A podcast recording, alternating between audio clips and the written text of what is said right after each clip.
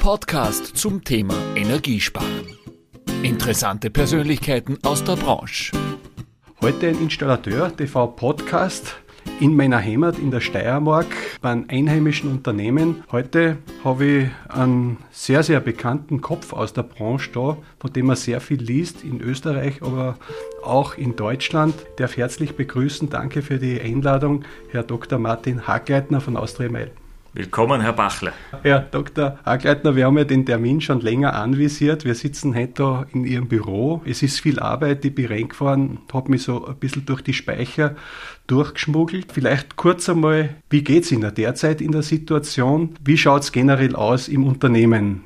Sie sprechen einen guten Punkt an. Sie haben sich durchgeschmuggelt und bevor Sie zu den Speichern gekommen sind, äh, sind Ihnen wahrscheinlich sehr viele Lastzüge, LKWs aufgefallen, die einerseits Vormaterial bringen, das mit sehr viel Lieferverzug uns erreicht und andererseits Fertigprodukte der Austria Mail hinausliefert in die, in die Märkte. Wie geht's uns? In Summe bin ich dankbar dafür, wie wir die letzten zwei Jahre der Pandemie und, und auch der Herausforderungen mit einem starken Spirit des Teams, auch dank unserer Geschäftspartner und der Installateure, bewältigt haben. Und zweitens bin ich auch dankbar und ich empfehle das allen, wenn wir schauen, was weltweit passiert, was niemand für möglich gehalten hätte, dann ist das, womit wir uns teilweise beschäftigen, ist Leiden auf sehr hohem Niveau. Ja, also das Resümee ist in Summe dankbar positiv. Wir haben Herausforderungen, ja, auf die wir sicher noch zu sprechen kommen.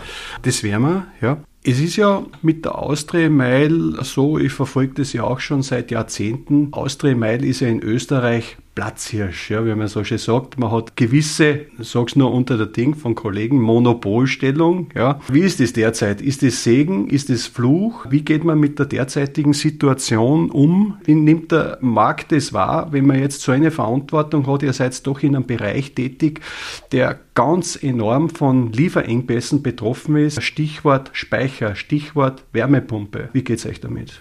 Also zunächst einmal ist es bemerkenswert und so gut geht sicher vielen äh, in der Branche, wie Produkte, ja, die jahrzehntelang im Keller geradezu sprichwörtlich der Aufmerksamkeit gestanden sind, wie die plötzlich, also neudeutsch gesprochen, Hot Topics werden. Ja. Also wir haben mittlerweile Expertinnen und Experten äh, in der Gesamtbevölkerung zum Thema raus aus Öl, zu was ist die richtige Heizform und auch eine Bereitschaft äh, der Bevölkerung, Ersparnisse zu investieren in Heizungs- und Warmwasserbereich wie das noch nie der Fall gewesen ist. Also das ist eine beispiellose Entwicklung und Marktführer, ja, wir haben bei bestimmten Produktgruppen äh, sind wir Marktführer in Österreich äh, von den Anteilen her. Das sind die Elektrospeicher, das sind Brauchwasserwärmepumpen, das sind auch äh, die in Knittelfeld gefertigten Stand- und Bufferspeicher. Und wo wir in den letzten Jahren so doch am Anfang vielerorts belächelt, die sehr starke Zuwächse und in einigen Jahren auch von den Zuwachsraten äh, führend waren und sind, sind Heizungswärmepumpen, die wir vor sechs, sieben Jahren eingeführt haben in, mhm. in den Markt. Aber jetzt ist es ja so, dass vom Produktportfolio diese Fokusprodukte, aufgrund der Situation wird das ja zusätzlich befeuert, raus aus Gas und Öl. Ich muss sagen, sie dürften ja eigentlich gar nicht mehr aufhören zum Schmunzeln, sage ich. Das spielt ja eigentlich Austria Mail voll in die Hände, oder? Das spielt uns in die Hände, was die Nachfrage betrifft. Wir gehen auch davon aus, dass es diesmal im Vergleich zu äh, früheren Konjunkturzyklen, dass es ein sehr langfristiger Boom sein wird. Warum glauben wir das? Erstens haben sich die Rahmenbedingungen geändert. Zweitens befeuert durch diesen wüsten und wirklich verabscheuungswürdigen Aggressionskrieg Russlands gegen die Ukraine ist das Thema noch einmal befeuert worden, sprichwörtlich. Drittens haben die Haushalte gerade im deutschsprachigen Raum Ersparnisse wie noch nie, weil in den letzten Pandemiejahren doch weniger für Urlaub mhm. und andere Dinge ausgegeben wurde. Viertens auch gesetzliche Rahmenbedingungen, Sanierungsvorgaben und Förderungen. Und das betrifft ja nicht nur uns, ja, das betrifft Installateure, die in diesem Segment tätig sind, das betrifft Komponentenlieferanten, das betrifft Hersteller äh, von Biomassekesseln beispielsweise, von Fotografen Photovoltaik, von Equipment, dass wir ein langfristiges Wachstum sehen werden. Jetzt haben Sie angesprochen, ein paar andere Komponenten noch, die in aller Munde sind, PV zum Beispiel. Was mich interessieren würde von Ihnen ist das, im urbanen Bereich ist ja das durchaus eine tolle Möglichkeit, dieser Wärmepumpentausch, Pelletskessel. Wie sehen Sie das eigentlich fürs Mehrfamilienhaus, die durch Gaswärmen derzeit bestückt sind? Das, man liest ja jeden Tag in den Medien, die Wärmepumpe ist das Allheilmittel. Wie stehen Sie da persönlich dazu? Lässt sich das machen? Also persönlich äh, bin ich ein Befürworter ja, aus innerster Überzeugung der, der Dekarbonisierung, der CO2-Reduktion in Gebäuden, weil wer jetzt noch nicht erkannt hat, dass wir nicht nur einen Klimawandel haben ja, mit äh, schrittweisen Temperaturerhöhungen, wir haben eine Klimakatastrophe ja, und zwar im unmittelbarsten Umfeld wir müssen was tun und wir können das nicht nur Richtung Mobilität und Industrie und Energiesektor abschieben, sondern im Gebäudebestand. Und da haben wir einen großen Hebel. Und auch etwas, und das ist auch eine Botschaft, die ich gern loswerden möchte, dass das äh, des Jobs in unserer Branche, sei es als Installateur, sei es einem, bei einem Hersteller, sei es bei einem Fachhändler, sehr attraktiv machen. Ja. Wir sind also damit Mitgestalter der Dekarbonisierung, der Energiewende und was schon wichtig ist, äh, dass ungeachtet dessen, dass äh, ich glaube, die Mehrheit auch der Branche diese Ziele, Reduktionsziele mitträgt, dass es erstens praxisgerecht ist und dass es zweitens Übergangspläne gibt und sichergestellt ist, dass differenziert wird, weil wie Sie sagen, ja, es ist ein Unterschied, ob ich sage ich ein Durchschnitts- oder Gutverdiener bin im ländlichen Raum, vielleicht Zugang habe zu, zu äh, Biomasse, was auch immer, das Haus selbst bewohne, Ersparnisse habe, oder ob ich Mieter bin in einem kommunalen, äh, sozialen Genossenschaftsgebäude im dicht besiedelten städtischen Bereich. Im ersteren Fall, äh, da habe ich wunderbare Möglichkeiten, ob das Pelletskessel sind, sind, Wärmepumpen sind oder auch Kombinationen, ergänzt durch PV bis hin zur Autarkie, bis hin zu energieaktiven Häusern. Bin ich Mieter, bin ich äh, Eigentümer in einer Wohnungseigentumsgemeinschaft, da schaut die Sache anders aus. Und da wäre wär nicht nur ist mein Anliegen, ja, das ich äh, auch immer wieder betont habe, an die Politik gerichtet. Äh, wir können nicht nur Weltmeister sein in Europa und einzelnen Ländern, was die Zielvorgaben betrifft. Wir sollten auch Weltmeister sein, wenn es um die praxisgerechte Umsetzung geht. Und dazu braucht es Änderungen im Wohn- und Mietrecht beispielsweise, Anpassungen in der Energieberatung, auch Anpassungen im Steuerrecht, damit ein Vermieter auch Anreize hat, was zu tun und das nicht nur ein Durchlaufposten wird, der, der die Mieter letztlich ärmer machen wird durch CO2-Steuern und höhere Energiekosten. Wir haben vor einem guten Monat Installateurfrühstück gehabt mit vielen Fachleuten und da ist sogar, sage ich einmal, wir haben diskutiert über eine Notlösung, über eventuelle Notsituation, wenn Gas und Öl fern bleibt. Ja. Und da ist auch das Thema rund um den E-Boiler wieder zur Sprache gekommen. Erlebt der E-Boiler wieder eine Renaissance? Also wie oft schon in der Geschichte, Totgesagte leben länger und als Elektroboiler ist ein gutes Beispiel dafür, weil selbstverständlich mit der Zunahme an erneuerbaren Energie Vorausgesetzt, es gibt Masterpläne, gut durchdachte in den, in den Mitgliedstaaten der Europäischen Union und vor allem im deutschsprachigen Raum, ja, wo wir uns ja doch sehr rühmen, äh, Musterknaben zu sein, wo ich ja entsprechende Speicherkapazität schaffen muss, Infrastruktur schaffen und auch Anreize für die Investitionen ist Elektrospeicher und da freue ich mich auch, dass wir ein Produkt äh, erfolgreich entwickelt haben, gemeinsam mit äh, einer Tochtergesellschaft der Telekom Austria Wörlterek. Das ist äh, der sogenannte EcoGrid äh, Elektroboiler, bereits erfolgreich im Einsatz bei Genossenschaften und äh, in Kooperation mit Energieversorgern, wo ich, ich beschreibe das einfach sehr plastisch jetzt und untechnisch. Äh, dieser Boiler mit dem Netz, Energieversorgernetz über eine smarte Regelung, über eine smarte Device kommuniziert und Signale sendet, ja, ich habe hier einen Bestand an Elektroboilern, die haben die und die Aufheizzeiten. Das Energieversorgernetz signalisiert, ich habe gerade Überschussstrom, weil heute ist ein Tag, wo zwischen Bodensee und Neusiedlersee die Sonne scheint, der Wind bläst und den kann ich dir günstig abgeben. Mhm. Das ist eben nicht nur eine Renaissance des Elektrospeichers, sondern ein wichtiger Schritt, dem wir uns sicher als Branche noch intensiver befassen werden müssen, dass unsere Produkte der Heiz- und Warmwassertechnik Teile des Energiemanagements werden und Teile der Energiespeicherung im Haushalt. Und ein anderes Beispiel sind, Sie haben das vielleicht gesehen am Werksgelände, da warten äh, doch auch einige sehr großdimensionierte Standspeicher oder Pufferspeicher auf Auslieferung. Und wenn wir uns vorstellen, was 500 Liter, 700 Liter, 1000 Liter und mehr Wasser, was das an, an, an grüner Batteriekapazität bedeutet. Ja.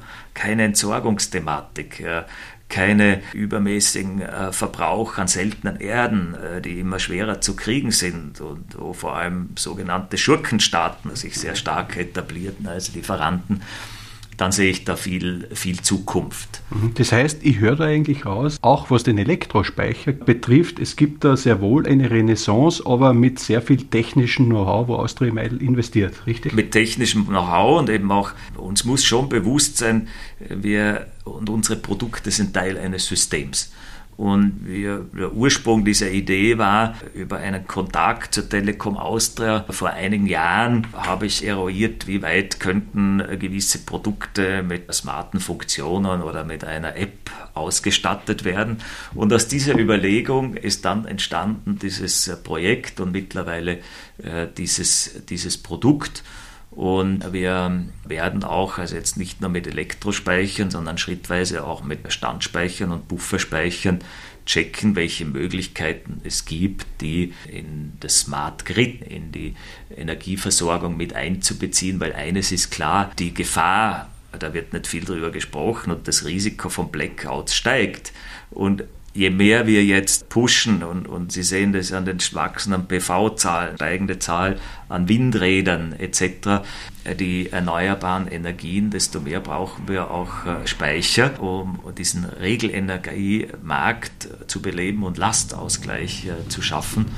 Und äh, da sehen wir Möglichkeiten. Das ist übrigens auch ein Beispiel, da komme ich zurück auf eben die sogenannte Monopolstellung, die wir nicht haben im Elektrospeicherbereich. Hätten wir so ein unangefochtenes Monopol, hätten wir uns nicht diesen Innovationsbemühungen gestellt, die doch sehr aufwendig sind. Da komme ich eigentlich auf was sehr Spannendes, was ich persönlich verfolge. Ich verfolge ja auch Ihr Unternehmen seit meiner Selbstständigkeit 30 Jahren. Sie sind ja seit 2010 in das Unternehmen eingetreten und Stichwort EcoSkin. Es hat sehr viele was die Isolation betrifft, an Wärmepumpen, es hat ja jetzt in dieser Zeit sich unheimlich viel getan, was ich von außen so mitbekommen habe. Erzählen Sie unseren Hörern vielleicht ein wenig, Sie kommen ja aus dem Ländle, was Sie mir vorher erzählt haben. Was ist Ihre DNA und was treibt Sie so an, dass Sie da jetzt in den letzten Jahren wirklich ganz große Akzente in der Branche und auch im Unternehmen gesetzt haben? Ja. Also zu meiner DNA vielleicht, ohne da zu weit auszuholen. Ich stamme aus einer Vorarlberger Unternehmerfamilie. Im Bereich, das Familienunternehmen ist im Bereich der Elektro- und Kältetechnik tätig. Äh, das heißt, ich habe äh, schon früh natürlich da Einblicke bekommen in das Installationsgeschehen, zwar jetzt nicht SHK, aber äh, doch die, die, das Verständnis, wie, wie Unternehmen ticken.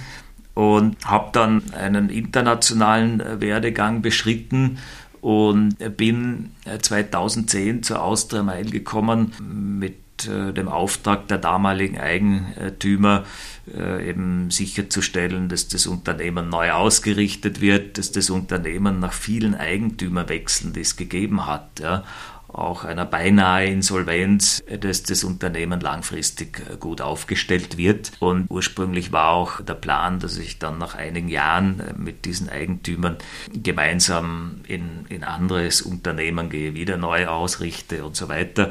So aus dem ist dann äh, natürlich ein, jetzt eine längere Verbundenheit ja. entstanden als mhm. geplant, weil es dann doch nach diesem meinem Einstieg zu einem Eigentümerwechsel wieder kam und mit den damaligen Mehrheitsaktionären, die übrigens immer noch dem Unternehmen verbunden sind, mit 26 Prozent. Das sind zwei österreichische Industriellenfamilien war die Prämisse, okay, wir wollen nach all den Eigentümerwechseln der Vergangenheit, da waren auch Finanzinvestoren an Bord, Sanierer und so weiter, sicherstellen, dass das Unternehmen auch den äh, technologischen Umbrüchen, dem intensiveren Wettbewerb standhält und haben dann in der Group Atlantik äh, einen äh, Partner gefunden.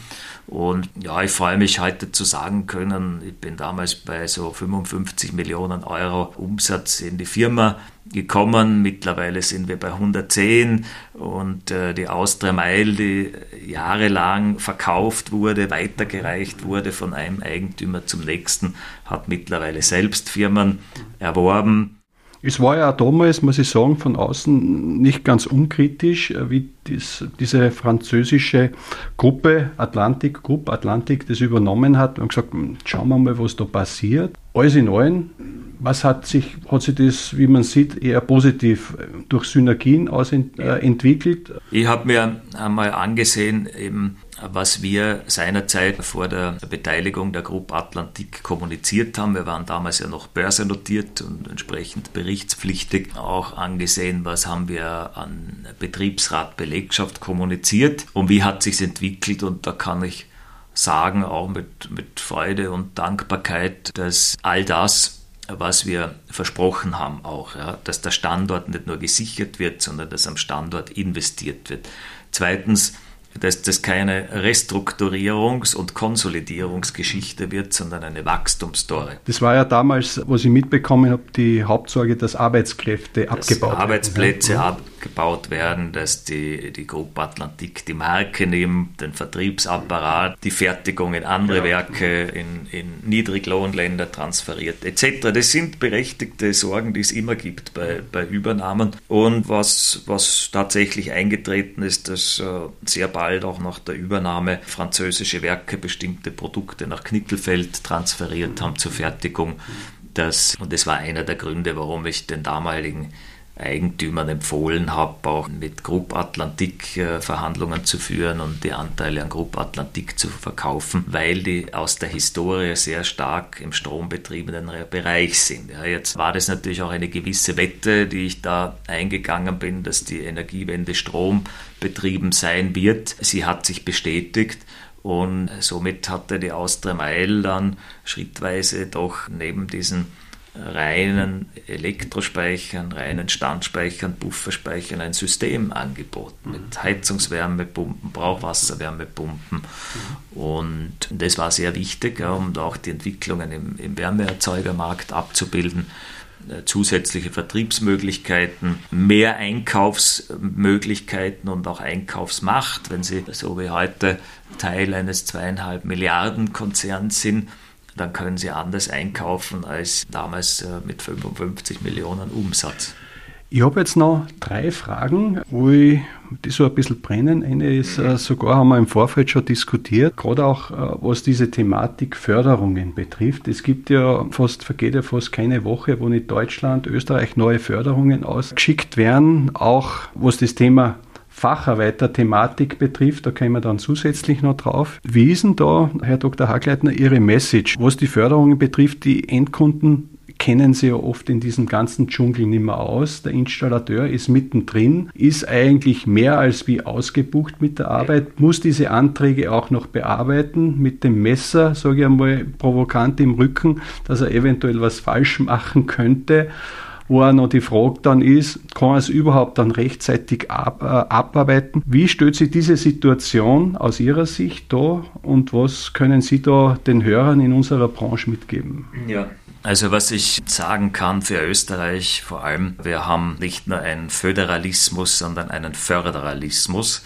Äh, und es gibt, das ist die positive Seite, Fördermittel in einem Ausmaß wie noch nie. Und zwar nicht nur Bundesmittel raus aus Öl, sondern auch Landesförderungen und nicht nur das. Dann gibt es noch produktspezifische Förderungen, Bezirks- oder vielleicht sogar gemeindespezifische Förderungen. Also in vielen Fällen kriegt ein, ein, Konsument, Konsumentin 70 Prozent äh, der Gesamtkosten gefördert. Die, die, allerdings äh, sind nicht nur die Fördermittel immens, sondern auch die Förderbürokratie und auch die Fördervoraussetzungen. Und das ist ein wichtiger Punkt, den Sie ansprechen. Jetzt haben die Betriebe sowieso Aufträge bis unter das Dach oder man muss schon fast sagen bis, äh, bis auf den Hof und die Zelte, die da offenbar angemietet werden von immer mehr SHK-Playern und tun sich schwer mit äh, Fachkräften, mit Nachwuchs und wollen ihr Kerngeschäft machen und nicht Antragsbürokratie bewältigen.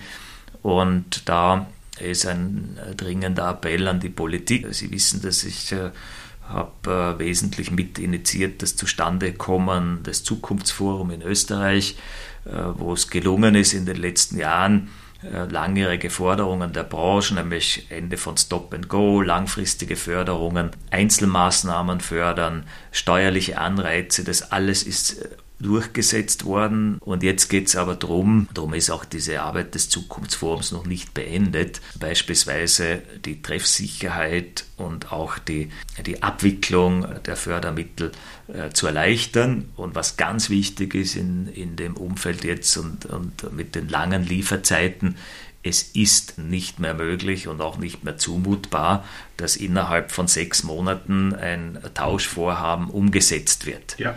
Und, und das wäre ganz entscheidend. Ich äh, nehme wahr, auf Landesebene in der Steiermark gibt es da schon was, äh, das die Landesregierung macht. Nur das wäre wichtig, bundesweit einheitlich zu sagen, okay, erstens gibt es Fördermittel und das ist auch bitte meine Botschaft an die Installateure. Bis 2025 sind Fördermittel gesichert es ist jetzt nicht gut, das zusätzlich zu befeuern, das Ganze, weil die Ware ist nicht da.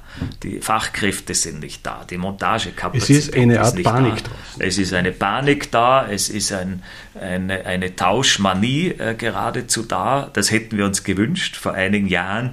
Jetzt geht es darum, sicherzustellen, dass das langfristig und auch nachhaltig ausgerichtet wird und dass beispielsweise als eine Sofortmaßnahme der Bundesregierung die Umsetzungsfrist verlängert wird.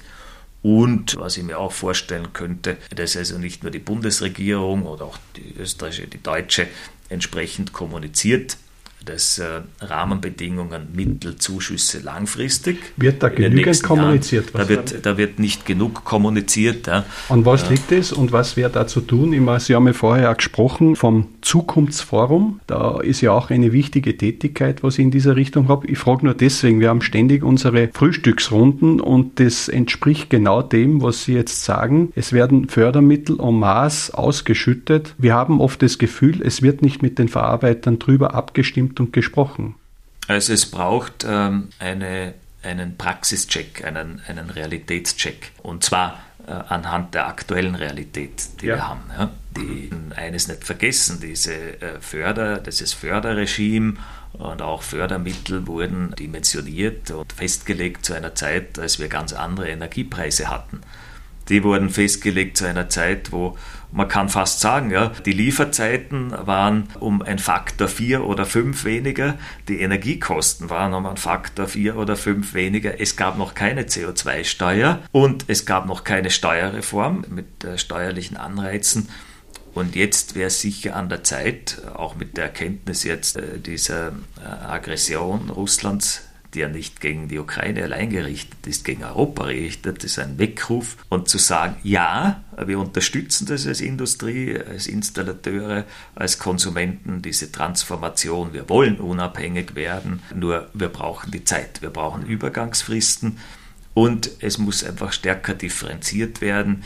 Sind es jetzt Einfamilienhäuser, selbstbewohnte im stadtnahen oder ländlichen Bereich oder sind es ältere unsanierte, energetisch unsanierte Gebäude im, im, mit einer Gasinfrastruktur installierten Gasthermen, äh, wo es bestimmte Übergangsfristen braucht. Das wäre eigentlich gar nicht schwer und äh, was es auch braucht, eben langfristig, ist nicht nur an den Förderungen ja, äh, zu justieren, sondern auch flankierende Maßnahmen und Reformen, sei es im Wohnrecht, sei es im Mietrecht, sei es in der Energieberatung, weil, wie Sie richtig angemerkt haben, es ist Verunsicherung. Ja. Dazu tragt sicher auch äh, die Branche selbst bei, weil halt jeder so sein Lieblingsprodukt hat. Und hier ist jetzt wirklich entscheidend, und das ist mein großer Wunsch, auch an, an die Installateure, die, die da doch unmittelbare Zugänge haben zu den Endkunden, Vertrauen genießen, die Panik rauszunehmen und zu sagen, Langfristig sind Maßnahmen möglich. Wie lange ist langfristig bei Ihnen? Was bedeutet langfristig? Weil ich habe ja Zeiten miterlebt, Förderungen sind meistens limitiert auf einen Zeitraum. Wir diskutieren über Zeiten, wo wir doch den Klimawandel schaffen wollen. Ja. Was sehen Sie als langfristig, dass man sagen kann, ja, da kann man jetzt einmal halbwegs in Sicherheit aufbauen? Also ich sehe als langfristig sehe ich äh, zumindest zehn Jahre, die einfach je nachdem, äh, welches Alter Geräte haben, wann wurde was erneuert, äh, wie, wie sind die Gegebenheiten vor Ort, die ich brauche als Investor, als Bauträger, als Vermieter, als Gebäudetechnikunternehmen um zu wissen, okay, die Zeit habe ich und, und dazu fehlt der Rechtsrahmen. Ja. Also es ist ja vieles, das muss man auch klarstellen, auch es ist ja vieles gar nicht in Gesetz gegossen. Es fehlt nach wie vor das Erneuerbare Wärmegesetz. Das braucht es sind die, die Fördermittel sind langfristig fixiert durch das Umweltfördergesetz bis 2025. Also da gibt es da gibt's ja schon eine gewisse langfristige Planbarkeit.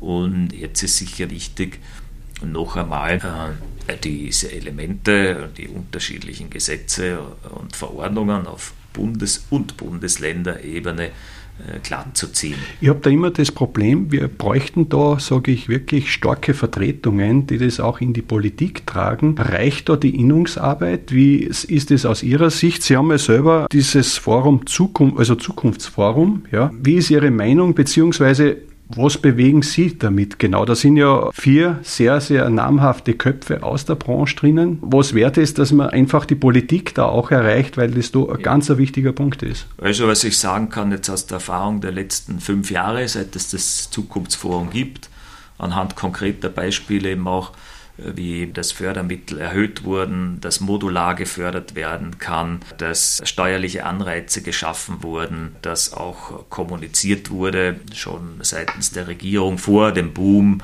dass es Mittel gibt und äh, Warmwasser, Heizungstausch ein gutes Investment ist. Also da ist viel erreicht worden im, im Dialog, direkten Dialog mit Regierung auch mit Landesrätinnen und Landesräten. Und ein Erfolgsfaktor war sicher, dass hier im Zukunftsforum die Bundes- und Landesinnung vertreten ist, die Industrie und äh, der Fachgroßhandel, also die Dreistufigkeit abgebildet ist. Und wir werden auch als Zukunftsforum aktuell und auch in den nächsten Wochen diese Vorschläge äh, zur Reform der Förderungen, vor allem was auch die, diesen Umsetzungszeitraum betrifft, der, der viel zu kurz bemessen ist, also für Förderantragsteller. Aber auch wenn es um, um einzelne Wärmeerzeuger geht, was braucht es aus Sicht der Praxis, dass die Ziele erreicht werden. Also es geht nicht darum, die Ziele in Frage zu stellen und zu sagen, nein, fossil muss bleiben und fossil muss äh, in alle Ewigkeit der Bestandsgarantie äh, bekommen. Nur ich brauche im Übergang, das sehen wir im, im Energiesektor, ja, also der, der, Wohnbereich, um den mache ich mir wenig Sorgen. Für den Wohnbereich wird über höhere Gasspeicher oder zugekaufte Gasreserven die, die Versorgung gesichert sein. Nur wir brauchen es im Energiesektor noch eine Zeit lang, um eben genau dieses Ziel zu erreichen. Also das ist ein Mittel zum Ziel. Und wenn ich die Wahl habe, werfe ich lieber Kohlekraftwerke an ja. oder Riesenölbrenner oder was auch immer, dann ist mir Gas wohlgemerkt als Brückentechnologie. Das ist auch meine klare Message an die Gaslobby. Es kann keine Bestandsgarantie geben, aber es muss Gas als Brückentechnologie zur Erreichung der Klimaziele und der Erneuerbaren muss eine Berechtigung haben und auch die Chance über Wasserstoffanreicherungen oder über Elektrolyse, über Beimischungen eben die, die Effizienz und äh, CO2 Effizienz erhöhen, CO2-Reduktion.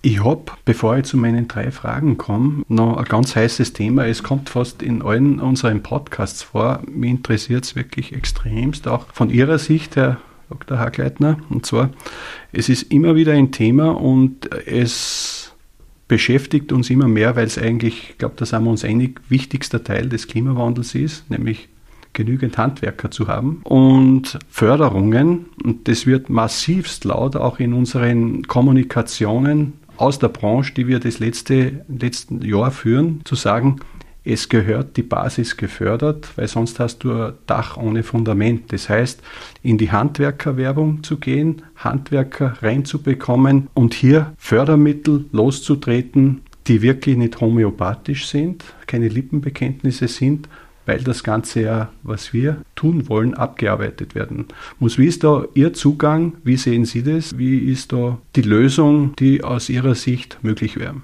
Denn das Allheilmittel ja, gibt es nicht. Und ich bin auch zurückhaltend darin, so wie das immer lautstark von vielen gefordert wird, ja, die Regierung muss das und das und die, die Bildungsinstitutionen müssen das und das. Wir müssen schon mal selber fragen, ja, was können wir tun? Das ist wie mit dem Energieverbrauch auch. Ja. Nicht drüber reden, über die große Energiewende und herumschwadronieren, wie es auch gern gemacht mhm. wird in der Branche, ja, Atomkraftwerke und so weiter, sondern zu überlegen, was kann jeder von uns hier und heute tun. Ja, Beispiel vielleicht im eigenen Umfeld, äh, das wir alle haben, im Gespräch mit jüngeren Leuten einmal darauf hinweisen, was es für Verdienstmöglichkeiten gibt. Weil einer der Probleme, dass wir zu wenig Nachwuchs haben, ist, dass es vielen Betrieben so gut geht, dass die sich sagen, okay, hochprofitabel, warum sollte mir das antun, ja, Lehrlinge auszubilden und so weiter. Also da gibt es hausgemachte Themen und wir können dann laut Richtung Politik schreien und fordern, mhm. wenn wir selbst unsere Hausaufgaben machen. Indem wir die Attraktivität erhöhen, indem wir wie erhöhen wir die Attraktivität? Durch höheren Lohn, durch Anreizprogramme? Indem wir einmal schon kommunizieren, was es für Möglichkeiten gibt, ja? indem wir uns gezielt auch an über interne Weiterbildungsmaßnahmen, indem wir selbst auch in die Hand nehmen. Ja? Also dann müssen wir halt anerkennen, wir werden keine äh, fertigen und, und komplett durch ausgebildeten Servicetechniker oder Produktionsmitarbeiter kriegen, weil die sind genauso für andere Branchen interessant aber wo sind die Leute, die eine gewisse Bereitschaft haben, die ein gewisses Feuer haben, weil äh, sie kennen das vielleicht Skill und Will. Ja? Wenn jemand Will hat und nicht ganz ungeschickt ist, dann kann ich diese Leute sehr weit bringen. Wenn Skill vielleicht da ist ja, oder mittelmäßig da ist, aber Will fehlt, ja, dann kann ich nichts tun. Also da, dass wir uns auf die Leute konzentrieren, auch im Recruiting, halt ein bisschen weiter jetzt die Profile fassen und die, die Voraussetzungen, sicher auch über attraktive Gehaltsmodelle. Also da gibt es Möglichkeiten, die die Betriebe haben, überbetriebliche Kooperationen zur Gewinnung von Mitarbeitern. Und selbstverständlich ja, braucht es auch die, die Rahmenbedingungen dazu ob das jetzt Bildungsreformen sind, über die seit Jahren und Jahrzehnten geredet wird, wo aber nicht viel passiert, bis hin auch äh, gewisse Neudeutsch Awareness schaffen und das Image des, ja, des Installateurs, das so, so landläufig nach wie vor ist, okay, da zangelt einer herum in einer, einer düsteren, schwer zugänglichen, modrigen Umgebung und, und greift in Abflüsse und so weiter.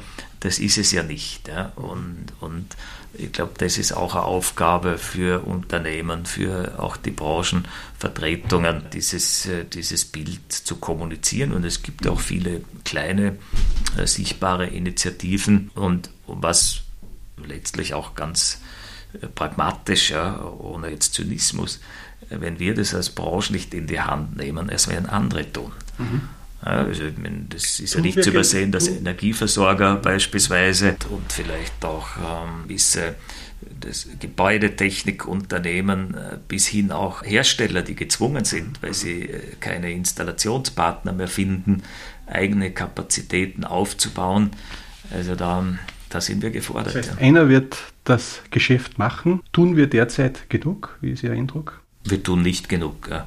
Äh, und, und wobei eines sagen muss, dass, dass auch zur jetzt Verteidigung der Branche, dass wir natürlich schon Jahre hatten, wo wir, und das war letztlich auch mein persönlicher Antrieb, ja, weil äh, ich habe ja den Vorteil, dass ich vor zehn oder vor zwölf Jahren mittlerweile bald äh, gekommen bin, branchenfremd zu sein, ja, und natürlich auch branchenfremd belächelt. Sie wissen, wie das ist, wenn man nicht 10 oder 20 Jahre mindestens in der Branche ist, dann kann man ja nicht gerade gehen. Und ich hatte natürlich den Vorteil, ein bisschen so mit der Distanz von außen kommen, zu der Fragen, woran liegt ja, äh, dass das eigentlich eine stagnierende Branche ist, dass es Preiskämpfe gibt, Elend. Ich habe das in keiner anderen Branche gesehen, wie man sich so die Preise kaputt machen kann oder konnte. Ist ja nach wie vor so, obwohl es Lieferengpässe gibt. Nach wie vor, wie mhm. Lieferanten genötigt werden, Einkaufsmacht missbraucht wird und so weiter.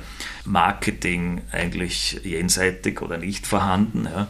Und für mich war so eine Erkenntnis, okay, es fehlen aber auch die Rahmenbedingungen. Ja, und aus dem Antrieb heraus und, und mit einigen Verbündeten gemeinsam und schließlich auch der Bundesinnung haben wir dieses Zukunftsforum gegründet, nämlich nicht nur um die Rahmenbedingungen attraktiver zu machen, dass die Sanierungsrate steigt, die ja herumgedümpelt ist, sondern eben auch Richtung Konsumenten das Thema attraktiver wird, dass es ein gutes Investment ist und so weiter.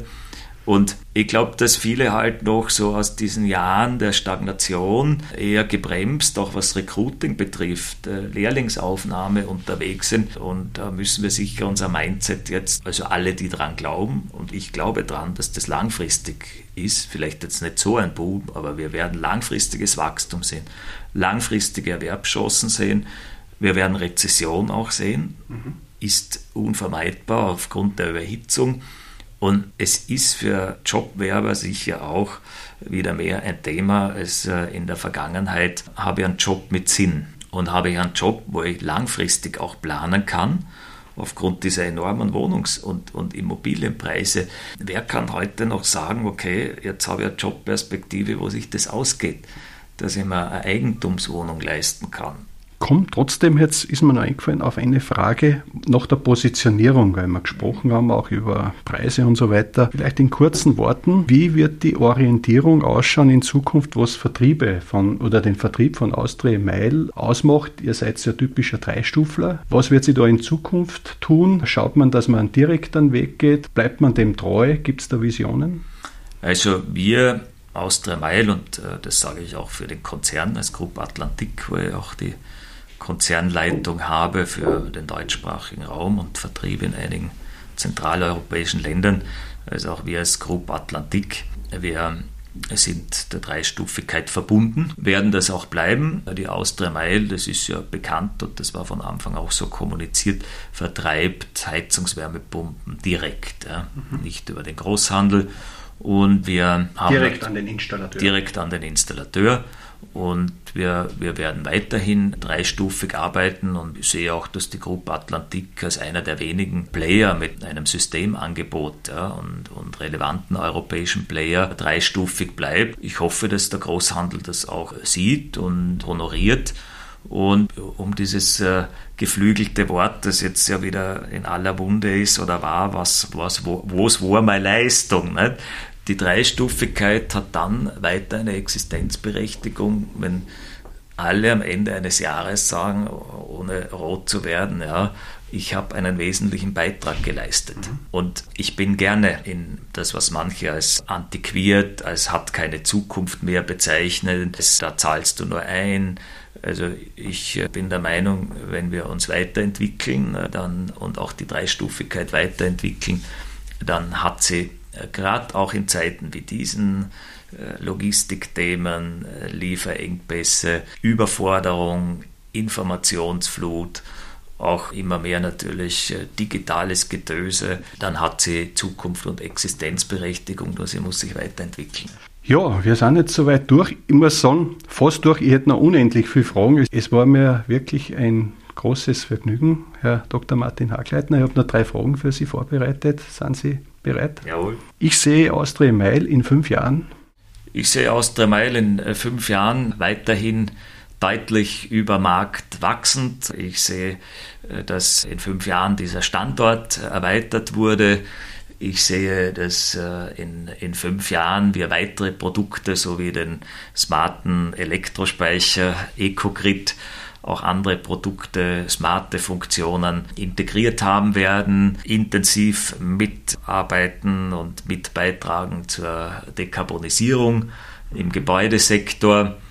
Und möglicherweise wird die Austria Meil auch in den nächsten fünf Jahren sagen können, wir haben ein weiteres Unternehmen im Rahmen der Kapazitätserweiterung äh, gekauft und ich sehe die Austria Meil in, in fünf Jahren, also das, das ist natürlich mein Wunsch, dass äh, die Mitarbeiterinnen der Austria Meil, die, die Kunden, äh, Kundinnen der Austria Meil, die Geschäftspartner, die Stakeholder, dass die wenn Sie aus der Meil sehen, wahrnehmen, dass das ein Unternehmen dann mit bald 175 Jahren Lebens- und Industriegeschichte, die es mitgeschrieben hat, auch ein wichtiger Wegbegleiter und immer mehr auch innovativer Wegbereiter ist. Dieses Produkt würde ich noch gerne ins Portfolio mitnehmen. Wir haben schon eine breite Palette. Was ich gerne ins Portfolio aufnehmen würde, sind Heizungswärmepumpen für große kommerzielle und äh, gewerbliche Anwendungen. Daran wird gearbeitet äh, im Konzern. Und die letzte Frage. Mein größter Wunsch an die Branche ist? Mein größter Wunsch an die Branche ist, das ist jetzt ein sehr aktueller äh, Wunsch, wann immer Sie Kontakt haben mit Branchenvertretern, mit äh, Kundinnen, mit Vertriebspartnern, helfen Sie, dass es nicht weiter überhitzt. Ja. Ich verstehe alle, die jetzt glauben, okay, die Liefersituation ist so eng, Hauptsache ich habe Ware, ja, koste es, was es wolle, egal wo ich sie lagere, sie tun sich und der Branche nichts gut. Helfen Sie den Konsumenten zu sagen, was Sache ist, dass Fördermittel äh, auch die nächsten Jahre bereitstehen. Helfen Sie mit, äh, dass äh, über kleine Maßnahmen, ob das hydraulischer Abgleich ist, äh, ob das Einzelraumregelungen, einfach Kunden jetzt schon geholfen wird, die Energiekosten zu senken, den Energieverbrauch zu senken und schrittweise, schrittweise die großen Vorhaben anzugehen, dann gewinnen wir alle. Was wir nicht tun dürfen, ist, das weiter zu befeuern, mhm. weil Überhitzung heißt, das ist wie nach einem großen Rausch folgt ein großer Kater, den wir uns